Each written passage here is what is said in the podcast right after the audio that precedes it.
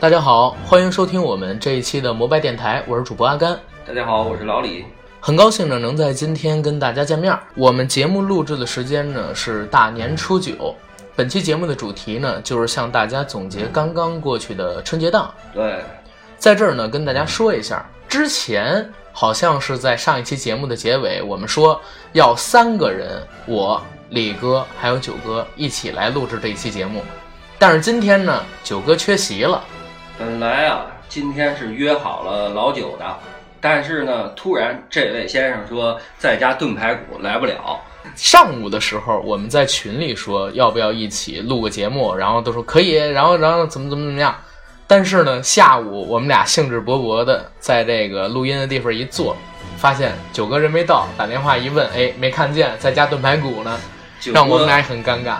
九哥把我们给闪了，这个事儿一定要记住，我们俩啊。对，大家帮我们做个证啊，他欠我们一顿饭，啊，我们得吃上这排骨。嗯。刚才说过了，今天的节目呢，就是跟大家聊一下刚刚过去的春节档，对这七天上映的电影呢，做一个简单的梳理。广告：我们的节目摩拜电台目前已经在喜马拉雅 FM、荔枝 FM、苹果播客、网易云音乐同步播出，欢迎收听我们，关注我们，订阅我们。同时，也希望我们的听众朋友可以在微博平台搜索“摩拜电台官微”六个字，关注我们的新浪微博，了解我们的最新资讯。在这儿呢，还是跟大家说一句新年快乐。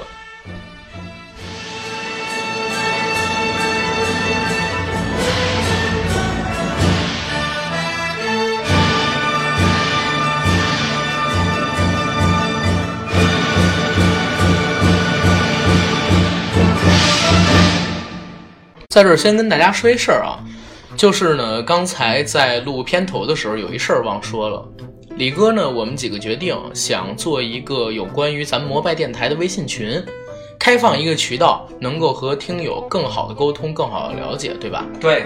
所以呢，在这一期节目，也就是我们的春节档回顾节目，不管是在哪个平台，我们刚才说过，节目已经在喜马拉雅、荔枝、网易音乐、苹果播客四个平台进行推送了。那这四个平台的封面就是我们微信群的二维码，大家可以通过手机截图，然后呢扫描这个二维码进入我们的群里，跟主播能有一个更深入、更直接的互动。因为我知道有很多的朋友已经关注我们的节目，大概有几个月的时间了，从第一期听到现在，那大家呢都已经是很熟。或者说对我们节目很了解，但是也有想知道我们没有回答的问题，或者说有想提给我们的建议，限于之前的技术条件没办法传达给我们的。是的，是的，对。那如果有这么一个微信群的话，大家可以有更好的沟通。希望大家可以扫描二维码进群关注我们，好吧？好，谢谢大家的关注。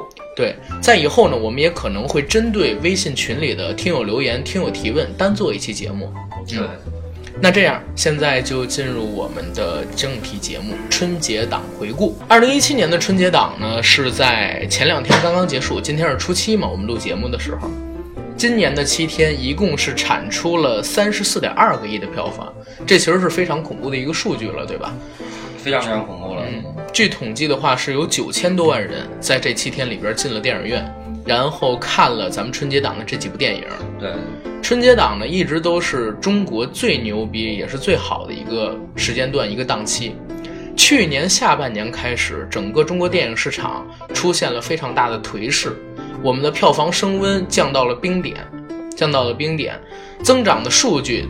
从上半年的百分之二十、百分之三十，下降到了负的百分之二十到百分之三十。如果不是在去年十月份之后，政府放开了对引进片的一个放数限制，包括说对某些大片的延期放映，那很有可能去年的票房是负增长的。是的，是的。所以呢，今年春节档一下烧热了。有这么三十四点多个亿的票房，把我们整个档期或者说整个全年来了一开门红，对吧？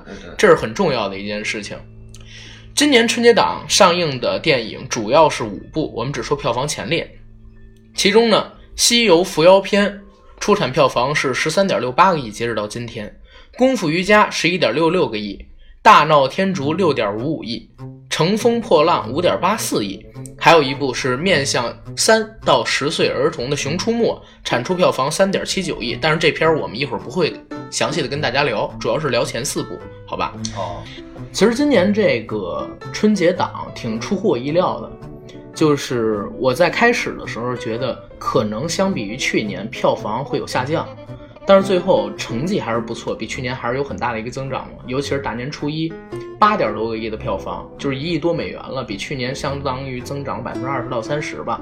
已经很不错了，我觉得从去年二零一六年的一个总体的一个票房市场表现来说，那么春节档应该是给我们很大惊喜的二零一七年打了一针强心剂。对，但是呢，也有失望的地方，就是几部片子，像《西游》《功夫瑜伽》，还有《大闹天竺》《乘风破浪》这几部片子，在上映之前啊，大家对他们的一个口碑其实都是比较看好的，或者说有较高期待的，尤其是周星驰嘛。对对，但是上映之后，这几部片子的口碑表现都很差，尤其是《西游伏妖》，从第一天破纪录的三点七个亿，然后票房大幅度的跳水。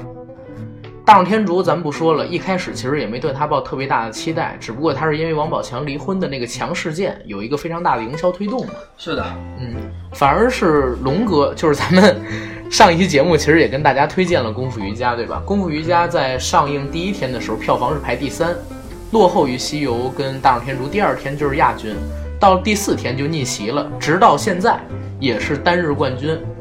目前的票房累计到十一点六六个亿，不说别的，因为《功夫瑜伽》的口碑比其他几部要好。我们这儿看到猫眼电影上边几部电影的评分，《西游》是七点八。功夫瑜伽呢是八点六，大闹天竺是七点五，乘风破浪是八点八。乘风破浪咱们待会儿再表，因为开始的时候没把它做在我的观影前列里，嗯，好，对吧？OK，那也就是说，现在的观众群体越来越在乎电影的口碑，越来越理性化了。哪怕你是周星驰，哪怕你是徐克，两个人聚在一起王建王，但是你们两个人做出这个电影，可能说一加一小于二，那我在经历了最开始的口碑发酵之后，也不会抱着像之前美人鱼或者说西游降魔那样的一个心态去看这部电影，走进电影院。整体的票房是增长的，但是这个单个人或者说单个导演的票房号召力会根据口碑有不同的调整，这是很理性的一件事情，对吧？是的，是的，是的。嗯，李哥，你是怎么看待现在的观众越来越理性看待电影跟票房这么一件事儿？本身从我自身来说，我对于今年的这个春节档啊，我并没有抱太大的一个希望。嗯，而且就是说，让我感觉有兴奋点的这些片子并不多。但是当我看了这些片子之后，我觉得是给了我一个意外的惊喜。什么惊喜？我觉得挺失望的。我觉得给我一个意外的惊喜。那惊喜就是什么呢？之前我们也谈到说上期关于成龙大哥，我觉得给我感觉的惊喜就是这个功夫瑜伽比我预期的要好好多了，尤其是比前两部要好多对对对对，这是给我的一个惊喜。对啊我前两天在那个知乎上边看一个文章，是这么写的，嗯，其实现在中国的电影档期除了春节档都废了嘛，对都在降温，都在降温。为什么春节档能这么牛逼？是因为一线城市，尤其像北京这种城市，过年这几天其实都空的差不多了。是呃，没有什么吃饭的地儿，没有什么玩的地儿，除了逛庙会拜亲戚，就是去看电影。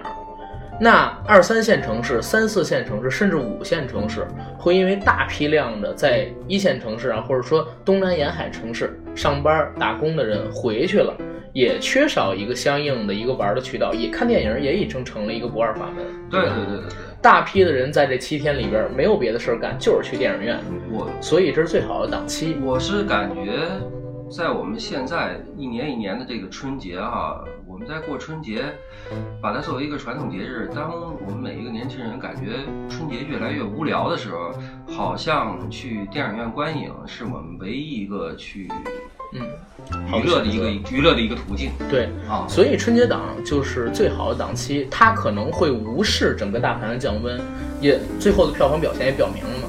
但是也有一点儿，因为呢，这群在东南沿海工作、在特大城市工作的人回去了，之前的 Jesse 或者说是 Jack，变成了翠花，变成了铁柱，但是他们也带来了从特大城市，包括说自己工作见闻中这些见识的增长，回去之后带领自己家乡的观众有一个更理性的一个观影看法。是，所以呢，我刚才也说到，口碑越来越重要，我们的观影在越来的理性化，我们的观影客户，我们的观众也越来的越有审美意识，理性化，对对，越来越在意口碑。我是觉得现在的观众哈，通过说这些年的一个。不管我们说大电影也好，大片也好，那么烂片也好，不断的熏陶，那么把他们对于一个观影的一个感受和他们自身的一个对于一个电影的一个评价来说，在潜移默化的一个提高，对对，有一个提高，所以可能说也造成了一个，我觉得叫什么，嗯。呃，从票房来说，可能它会降低，但是从每一个。观众群的一个观影体验来说，那么它会更加细分了，对，而不是说像过去似的，我们一有一个片子，大家就蜂拥而上去看，而是说现在的观众他会很理性的分析说，这个电影那适不适合我看？对于我来说感不感兴趣？如果我不感兴趣，我不看了。但是之前是大家是很盲目的，我觉得是很盲目啊。咱们这现在说了一个整个春节档的情况，细分一下每个电影吧。咱们俩可以在后边的这个节目里边细分的讲一下这几部电影，好吧？好吧。嗯，呃，先说《西游伏妖》，这是其实大家期待最高的一个。片子包括对我也是，对，因为它是周星驰的电影嘛，是跟徐克嘛，周星驰跟徐克和徐克。那么之前你也提到了哈，这个周星驰和徐克本身它代表了当时在香港那个香港电影的一个高峰期的一个喜剧片跟喜剧片和武侠片的一个两个代表人物。对，我觉得是两个代表人物。那么我们其实我们有一个期待值，就是说会不会说是一加一等于二？那么刚才我们也讨论过了，你也在这个节目开头已经阐述过。这个给我们的感觉好像不是说一加一大于二，甚至是小于二啊。那等于二，我们肯定是不要说了哈。对，整个西游在上映之前，其实我刚才说了嘛，给特别高期待。周星驰喜剧之王，然后徐克是特效武侠武侠之王，也是整个华语电影里特效领域的先行者，第一个扛三 D 的人，第一个拍 IMAX 的人。对吧？所以在上映之前，我看到他很多预告片的时候，整个人都是燃的，抱着这个期待去了电影院。但是去了之后，一盆冷水就泼下来了。因为《西游》这个电影有两个特别致命的缺憾是在于哪儿？好像周星驰跟徐克两个人碰撞到一起之后，丧失了自己原有的风格。整个《西游》我看不到太多周星驰的痕迹，更多的是徐克的风格。那徐克的风格体现在哪儿？也不是在剧情结构的，是在造型上，还有他有关于特效的展示上。整个《西游》给我最大的概念就是打打打打打，总共一百分钟电影，有五十分钟都是在特效镜头的展示跟无静止的打斗上，对吧？叙事上是崩溃的。里边我们看到的很多的笑点，刚才我跟李哥聊，李哥说你觉得好笑吗？你笑了几次？我说笑挺多次的，但是我的笑点是建立在。不停的这部电影在致敬周星驰八十年代、九十年啊，没有八十年代、九十年代、零零年代那些电影的老梗上。对，因为我看周星驰电影的时候，是基本上每个礼拜都会看，每各种电视台在播嘛。对，所以我对里边的那些喜剧桥段，包括说搞笑的段落，都有一个很深的印象。那他。在西游里边反复的致敬这些桥段的时候，我会会心一笑。通过这些回忆造出来的笑点，但是新的观众是很难领悟到这些笑点的，所以整个电影并不是特别的好笑，这是第一点。二一个呢，就是由于使用了某个小鲜肉，这个小鲜肉他从台词到肢体都特别让我出戏，没有很好的连贯起整个剧情的结构。所以在剧本上边，表现上边，这是很失败的一件事情。整个电影里最大的突破可能就是特效，但是这个特效已经完全盖过了剧情。包括说现在整个豆瓣上、猫眼上的评分也体现出这一点，都不高嘛，票房大幅度跳水。相比于《西游降魔》跟《美人鱼》，在我看来并没有什么进步。甚至是退步了很多，这也是它票房哑弹的一个关系。李哥，你说说关于《西游西游西游伏妖》这部片子。行吧，刚刚你说了关于《西游伏妖》你的一个观影感受啊，那我可能说多少跟你有一些不一样吧，不一样。呃，我认为啊，其实这部电影还是周星驰和徐克对于一个新的合作方式的一个探索。对，那么对一个探索，对他们重新解构了是不是西游。说我们我们在一起来合作，能够起到一个很好的一个化学反应。嗯，但是就目前票房表现来看的话，并没有达到它的预期目的。对，那么这个没有达到一个预期目的，表现在哪儿？是什么？是说喜欢看周星驰片子的人看完了之后没有过瘾，那么嗯喜欢看徐克片的人又觉得说找不到那种也武侠的气质。对对对，也没有。但毕竟哈、嗯呃，虽然说是两个人合作，我可以说两个人都是大导演吧，嗯把周星驰也算过算作一个著名导演啊，两个大导演，虽然说是合作，但是不可能说两个人说了算，毕竟有主有次。当然，徐克也曾经表示过说，虽然我和周星驰合作，但是周星驰也是说把主导权他主要还是交给徐克。周星驰监制嘛哎，由我来做。那由我来做的话，肯定徐克，咱们徐老爷，徐老爷做一个片子的话，如果他来做的话，肯定要按照他他的一个想法嗯和一个他惯用的一个表现的一个形式来做出这个电影。那可能说，在这个电影里面，因为有周星驰的成分，所以他必须是要有一留出一部分的剧情来作为构建喜剧桥段。对，构建一个喜剧桥段。但是这样的话呢，呃，会形成一个弊端，就像我之前说的，嗯，既不像看谁都不过瘾，对，不过瘾。那我们刚才我也说了，我说春节档，春节档，春节档是一个春节档是一个合家欢乐，大家去看热闹看过瘾。如果这个电影没让我看过瘾的话，嗯，那我觉得这次合作严格来说是不成功的非常非常不成功的，是吧？嗯但是我觉得也有成功的地方，就是首先还是说，为什么这个片子在春节档票房成绩稍差了一些，没有达到预期效果？因为这片子刚才我说过，喜剧效果不强，并不强，它更强的是什么呀？是一种黑暗的效果，甚至有点像个惊悚片儿。不能带小孩看。对，不能带小孩看。我在看的时候，因为我是，呃，连着看几部电影嘛，那几天也是各种合家欢，大人带着小孩，有一个大人带了四五岁的孩子去，嗯，然后蜘蛛精一出来就被吓哭了，就被吓哭了。里边有非常多的重口味桥段，像是猪八戒，然后现成原形趴在女生身上要做强奸，对吧？然后还有那个蜘蛛精现形，哎，蜘蛛精现形那个桥段特别像徐克早期八九年的那版《妖兽都市》。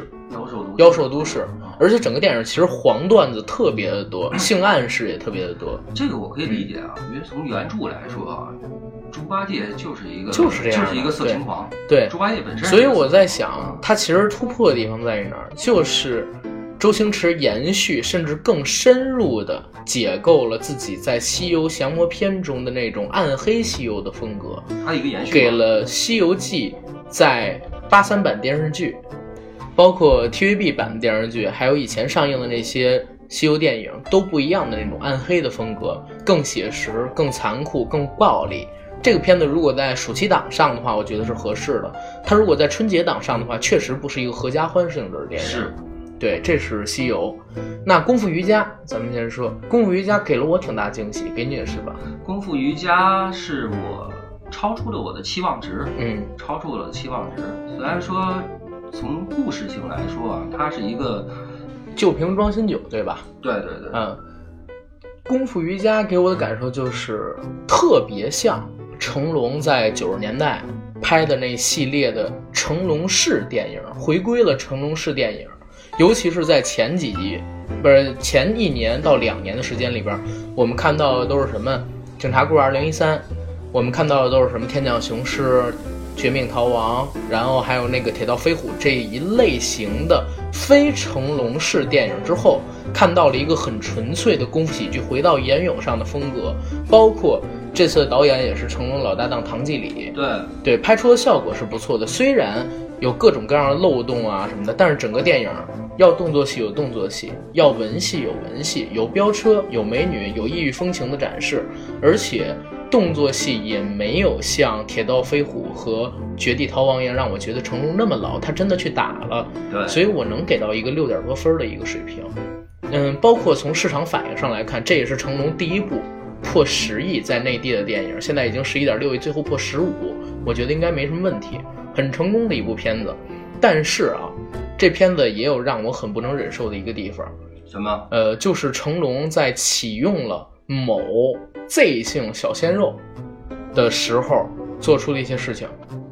这个 Z 姓小鲜肉呢，是在一四年参与《功夫瑜伽》的拍摄，这片子一四年拍的啊。嗯嗯在拍摄的过程中，由于他是刚刚回国发展没多久，档期调不开，所以呢，就造成了一个什么事儿？耍大牌不到场，尬戏。当时为了拍某个真人秀，这个小鲜肉呢，只参与了《功夫瑜伽》在国内的拍摄，后期所有去迪拜跟去呃冰川的戏，要不然就是补拍的，自己跟那个成龙的女助手，另外一个女主角补拍的，要不然呢，就是通过绿幕抠像合成到这个近景里去演的。太不敬业了。对，大家在看这个电影的时候，凡是有冰川、迪拜，一到他正脸的镜头的时候，全都是抠像，特别明显，而且他演技也很糟烂嘛。那李治廷也好，成龙也好，包括说那些女演员也好，都很敬业的跟着这个片组走完了全程。只有这一个演员抠像出演。我觉得什么叫电影？什么叫呃什么叫电影啊？我认为是一个演员、一个导演、一个编剧用尽心血把它做出来的。你有诚意，才能称其为一部电影。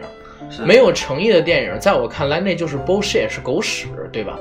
那你这个电影不管现在是六分还是七分，你这个演员给到的态度，我是实在是不满意的。包括成龙也不满意。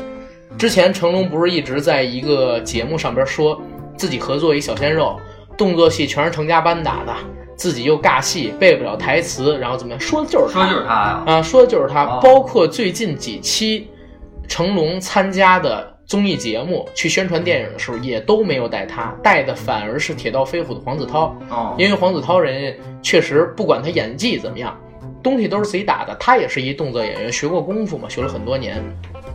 这一块儿我对这个小鲜肉特别不满意。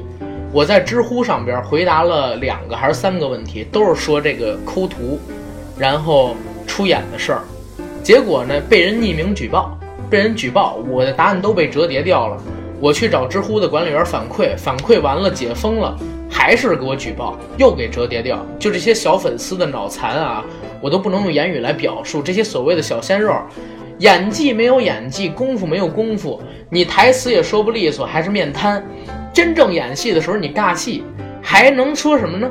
还能说什么呢？前两个年不是前两个月，有一部电影叫什么《孤芳不自赏》，一个电视剧抠图演出，粉丝都忍不了。这么一部卖了十几亿的，又是成龙大哥的电影，你一个初来乍到的一个所谓的小鲜肉，你居然你居然来一个抠图演出，在大银幕上面干这样的事，这种人我都建议要封杀他。啊、这种人我建议要封杀他，而且还有一个什么事儿，成龙大哥呀，包括说整个成家班都在替他打掩护。剧情里边经常出现什么，呃，给这小鲜肉补拍的镜头，嗯就是为了给他打掩护，说他去过迪拜，去过哪儿哪儿，其实并没有。嗯嗯，其实真的并没有，都是抠图抠出来的。然后呢，成龙大哥也不说自己批评的那个小鲜肉是谁，但是我就觉得这种人啊，就是中国电影界的糟粕，早弄死早完事儿。对吧？所以我觉得哈，这才是大哥，我们值得叫他大哥的人因，因为他考虑的是什么？考虑的是整体是全面的，对对吧？那么可以说，呃，因为大我牺牲小我，我也希望说这些。我不指名道姓啊，因为没没必要啊，没必要我就说这姓小鲜肉我也希望说这些年轻的这些演员也好，明星也好，那么你们不光是学演技，还要什么？还要跟前辈学学做人，学对做人一定要学做人，对吧？我们不会去点名说谁谁谁谁谁，我们跟别人又没仇又没怨的。对我们没有任何偏见啊，只是说你做这事儿我不认同。那还回到《功夫瑜伽》这个电影，它在动作戏上我觉得也是可以的，有点恢复成龙早期的那风格。虽然动作编排慢了一点儿，但是呢，确实是用了心的。包括说唐季礼构出了非常多的桥段，为了替代成龙这个动作戏份下降。这么一个水平，尤其是飙车戏嘛，这个飙车戏我觉得是最近几年的华语电影里拍的最好的。一个大兰博撞飞了啊！对，包括车里边有狮子嘛，那个很萌，因为狮子在晕车。非常好。对。那么刚刚阿甘说了一些比较带有情绪化啊，最后有可能有点带有情绪化啊。那我我也得有人拦着我。我也说一下我对于《功夫瑜伽》这部电影的一个感受吧，一个感受。我觉得成龙大哥之所以把这个片子来排在春节档来上映啊，嗯我觉得还是有他的想法的。对，那么之前我们也提到过，其实《功夫瑜伽》也好，《铁道飞虎》也好，这两部电影应该大概是前后脚拍的，是吧？对前后脚拍了四部哎，是前后脚拍的。那为什么说把《功夫瑜伽》放在春节档来做？我觉得是他的想法是在哪儿呢？第一，本身这个故事情节来说是一个，呃，我们说探险也好，寻宝也好，甚至说给它扩大一点，说是是那种盗墓也好，严格来说不是盗墓啊。哎，其实可以算啊，盗墓题材呃。探险和寻宝，那么再加上一些成龙的一些喜剧效果，那么探险、寻宝、喜剧，合家欢哎，像这种电影的话，那跑不出去还有一个就是什么？还有一个就是说，呃，现在电影里面常用的一些呃电脑特技，嗯，包括一些很激烈、很炫的一些场面，甚至说这部电影里边还穿插了一些歌舞嘛。对，还有一些歌舞。哦那么还有一个对于他之前电影的一个，我不叫致敬吧，是一个延续，我觉得是就是延续。你像，因为他人物还是还是还是 Jackie 这个人物嘛，对实际上我们有时候也是在给这些老影迷那么一个一个新的一个观影体验，就是说。呃，之前 Jacky 一直在在南斯拉夫也好，在西班牙也好，在印度也好，是对吧？对那么在非洲，对那么这几年 Jacky 在干什么？对这是一些老影迷，那呃呃么他们想在这儿看的，在这儿呢，跟那个各位听众说一下啊，龙兄虎弟、飞鹰计划，然后呢，神话、十二生肖跟这次的功夫瑜伽，在国外上映的时候，其实都是叫《飞鹰计划之什么什么什么什么》，对，他演的人都叫 Jackie，是一个探险家、考古学家也好，那里边的人物角色其实是可以延续下来的是的，是的，是的，尤其是在这部电影刚开场的时候，大家就能看到神话里金喜善扮演的玉树的那张画像就挂在 Jacky 的办公室里，而且在结尾的时候，为了致敬神话，也是唐季礼跟成龙拍的。成龙大哥呢，把神话重新编曲，改编成了一个印度风格的舞曲，跳着也挺欢乐的。是是是。那么之前我也说了一些元素加入到这个电影里边，再加上成龙的一个动作戏，那么就变成了一个什么？其实我们回忆一下啊，最近这几年所谓的探宝或者说寻宝的一些电影啊，那么它有一个共性，就是说在寻宝一个惊险的过程中，它也会是一个相对来说比较轻松、比较活泼的一个一个电影。那么这里边肯定会会让人觉得一个什么？我们现在看寻宝电影跟过去不一样，现在看寻宝电影就是说，我们肯定知道主角不会死，对我们也肯定知道说最终会寻到这个宝贝啊。那么这里边这些元素加在一起，就变成一个像阿甘说的哈，嗯我们是一个合家欢的电影，那是非常适合在春节档上映。所以再加上说，呃，唐季礼加成成龙两个人来。做这一部电影，我觉得这两部电影啊，嗯有这这一部电影，那么由这两个人来做，那相对于我们之前说的一个《西游伏妖》来说，那个一加一，呃，小于二的一个结果，我觉得如果放在目前这个时间段，以成龙的年龄和他的经验，啊，就是唐季礼他的经验来说，那么包括他俩一默契，程度，哎，默契程度，那么他们两个人加起来，所以一定不会是让大家失望的吧？或者是说失败的可能性是很小，毕竟这么默契了。对对吧对对，那咱们聊《大闹天竺》，好吧？好，《大闹天竺》其实这片子在上映之前，我对它的质量就不期待，对吧？所谓去看这部电影，只是为了帮帮王宝强啊，因为他跟他媳妇儿这事儿已经弄到全国皆知了嘛，对吧？那事儿跟你没关系，那帮帮宝强也是应该的，宝强之前拍过让我喜欢的电影嘛，是是是，啊，给他帮帮他。这片子我也不多说什么了，总之叙事结构上、剧本上、表演上，哎呀，都是很崩溃的一个东西。尴尬尴尬，啊，宝强确实是，可他可能是一个好演员，因为有好作品嘛。但是他从目前的表现来看，肯定不是一好导演。能不能成为一个好导演，这个咱们也两说。这片子我不想聊太多，你知道吗我有一我用一句话带过啊，嗯，呃，宝强很努力，对，但是有些东西、啊、努力的不是地方。对先把你先把你内在的东西再提高一些那我们再做一些你心里想做的事情。哎，对对，不说大闹天竺，说大闹天竺确实是，哎呦，勾起我那个回忆，太恶心了。嗯我真是要不是为做这期节目，我中途我就退场了。其实做这期节目也不聊什么嘛。我们也算支持宝强了吧？对算支持他了。对，最后一个要聊的是整个春节档的一个大惊喜，嗯，呃，韩寒的《乘风破浪》。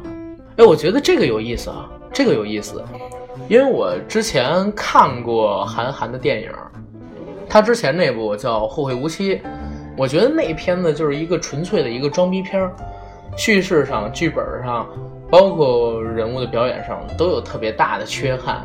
然后我不把它跟郭敬明分开说，在当时，但是这部电影我觉得，哎，韩寒其实做导演有天赋，他这次的剧本很扎实，剧情上没有什么大的漏洞，讲了一个很真挚的有关于亲情的穿越故事，这个特别像上次我跟九哥做的那个《白日梦想家》一样，也是一个很流水线上的一个套路作品，就是。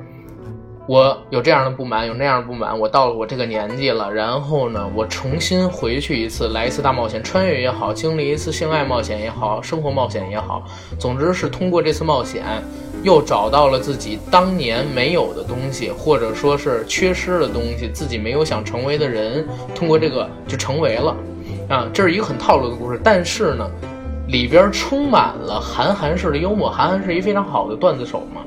我形容他的作品就是有佳句无佳片，他在这个电影里边经常能爆出那些特别闪亮的小幽默的句子、台词，所以就让我们很激动。而且呢，这个片子其实韩寒也说是致敬了《新难兄难弟》，致敬了《时光倒转七十年》，时光呃，包括致敬了那个佩吉苏要出嫁，嗯夏洛特烦恼致敬的那一部嘛，也说在剧本的结构上边很相似于《新难兄难弟》。陈可辛作为《难兄难弟》的导演，还给他转发了一篇微博嘛，他们两个人互相称赞。我觉得啊，有人说是抄袭，我在我看来其实没什么问题，你抄的好看就行。那是你能耐。对，那是你能耐。那么多人在抄电影，有几个能抄的像韩寒这样呢？对吧？是，你说，这真真不是骂啊，真不是骂啊，这是夸。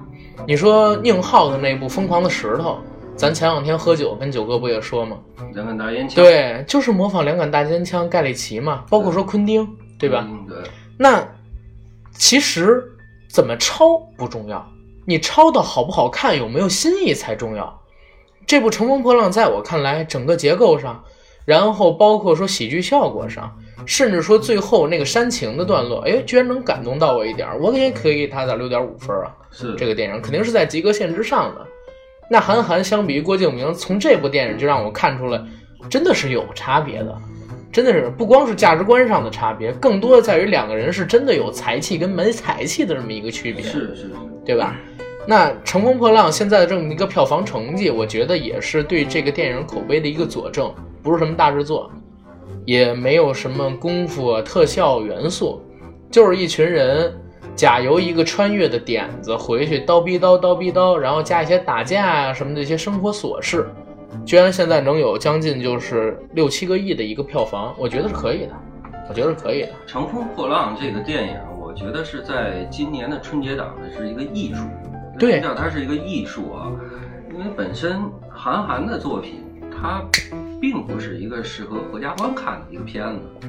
那么它成为艺术呢，就变成一个什么？本身严格来说，我并没有对这个电影这个，我们之前讨论过啊，嗯，我并没有对这个电影说抱的一个期望值对大啊。对，主要也是因为期望值太低了。对，那么通过说这段时间在网上看一些评论也好，还是说我自己的观影感受也好，我觉得呃，能够在快乐之余嗯带给某些人一些感动，我觉得这也就够了。啊，这个是就够了，是啊。这作为一个电影来说，是我们不要去去，总之去看一个电影之后，我们去挑它哪一块不合理，故事性也好，各方面也好，穿越也好，因为本身穿越就是不合理的。对所以，我这世界上这些挑这世界上伟大的、伟大的或者说完美的电影是没有的，伟大电影永远都是那么几部，对，很少有人，甚至说几乎就是万里挑一的一个导演才能拍出伟大的电影，而且是他生命中的某一部是伟大电影，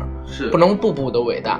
那对于一个才三十多岁、第二部长片的导演来说，我觉得算是合格了。合格。这电影有各种各样的硬伤，我我都我刚才只说了优点，我打才六点五分，但是它有各种各样的硬伤，我可以相对而言的忽略到，因为我觉得我通过这部电影，我对它有期待了。嗯，我对它有期待了。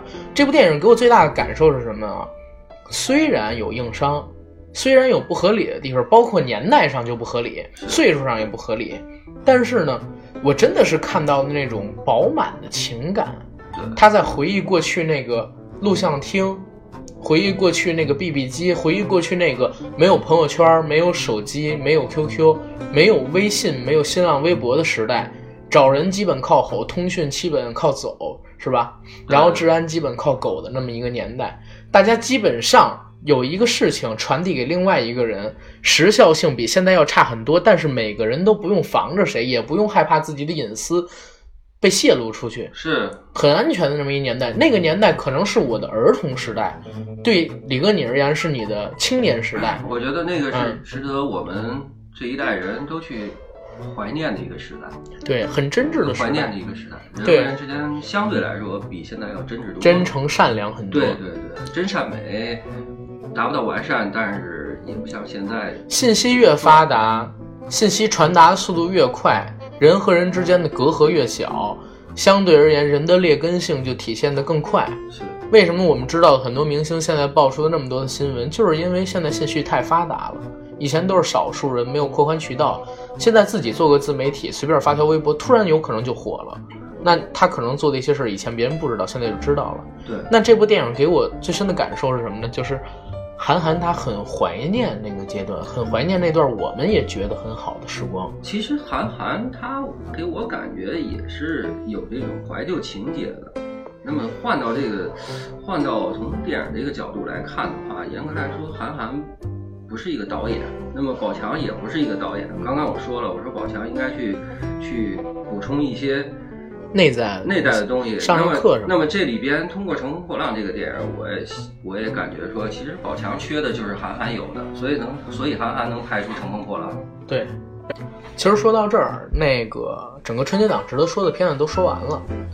《熊出没》，我其实不当它是一个电影，或者说不是针对咱们电影。人家说了嘛，三到十岁，对，每年拍一部，拍一部该拍的，拿走自己该拿的票房，赚走自己该赚的钱，小孩看得很开心，人家已经完成任务了。是而且效果、特效什么的不错剧情什么那个电影对也能顺下来。咱们就不说这一部了，咱们聊聊整个春节档，包括这几部电影给我的一个感受啊。因为我自己本身做金融行业的，我会知道一些有关于这些电影、有关于资本层面的事情。上次做节目的时候，我其实就跟李哥说，我说你知道吗？宝强这个电影保底票房五个亿，保底票房五个亿，签对赌协议，五个亿以内全归王宝强的票房收益，记得记得，五个亿以外发行方去分。那周星驰他这个《西游伏妖》二十亿，二十亿以内赚的钱，对赌协议上面写明全是周星驰的，超过二十亿的部分别的地方去分。资本的力量现在在无形中充斥了我们的电影市场，左右某些大片的发展。是在影响他。对，但是，但是也要说一点，这大闹天竺肯定赚钱了，没错儿。可这西游伏妖想赚钱应该是难一点。西游伏妖四点二个亿的制作成本，一点多个亿的宣发，算起来将近六个亿。那如果按照现在的中国电影盈利来说啊，你只能拿到票房收益的三分之一，我们不算海外跟那个玩具啊、周边什么的收入，你只能拿到票房三分之一。六个亿成本，十八亿才能回本，十八个亿才能回本儿。那签保底票房二十亿，就是说周星驰肯定不亏。这片子能不能到二十亿呢？我现在是持怀疑态度的。画一个问号吧。对，因为现在它已经低于《乘风破浪》跟《功夫瑜伽》的那个单日票房了，现在才十三点多个亿，最后能不能到十八亿，都要打一个未知数。这也是因为《西游伏妖》的这个片子对赌协议是在去年的上半年票房最火爆的时候落下来的。嗯嗯，那如果是去年下半年，我相信没有人敢签二十亿的这么一个对赌，对吧？对，现在票房市场降温，因为我们都知道整个市场都是低谷，向高峰爬，快速增长，然后缓慢增长，甚至说平稳期，甚至在倒退。像股市一样。对，那整个中国电影已经经历了快速增长的这么一个时间段儿，在未来的一段一长段时间里，肯定是缓慢上涨，因为人口还在这儿嘛。然后呢，就会进入瓶颈期。现在我们不知道这个天花板在这儿，但是我们肯定已经在建完这个楼房的底层进这么一个程度上了。未来的中国电影增速、票房增速一定会放缓。那相对于去年、前年、大前年那种烂片式的轰炸，不管你拍什么，只要跟风就有票房的情况来讲，以后观众会越来越理性看待某个电影。对，骗钱这种东西，或者说烂片儿聚几个明星就能圈钱这种事情，会来越来越少，越来越难。这也是好的地方，对吧？坏的地方在于哪儿呢？可能我们的更多的电影人会越来越趋于保守，我们更多的电影人会因为头几部电影没办法跟风，赚不到钱，而失去在市场上的话语权跟脱颖而出的这么一个点跟机机会机会。点跟机会，好跟坏都在这儿了。一个是市场在良性的发展，一个是电影人面临的挑战越来越大，我们急需市场上的人才去改善这个结构。所以，一七年我们刚才最开始的时候说了，整个春节档给烧了一把旺火，来了一开门红。但是后续我们怎么看？其实现在持一个保留态度，保留态度，它究竟能不能超过去年的票房成绩，我们要打一个问号。但是不论如何，作为这么一个节目，作为一个爱电影的几个人，我们主播们都会对中国的电影、中国的发展抱有一个比较强的一个信心，或者说是期望，对吧？是是，嗯，那说到这儿，还是向二零一七年即将到来的这十个月写下一个美好的祝福。咱们的节目到这儿就结束了。好。嗯。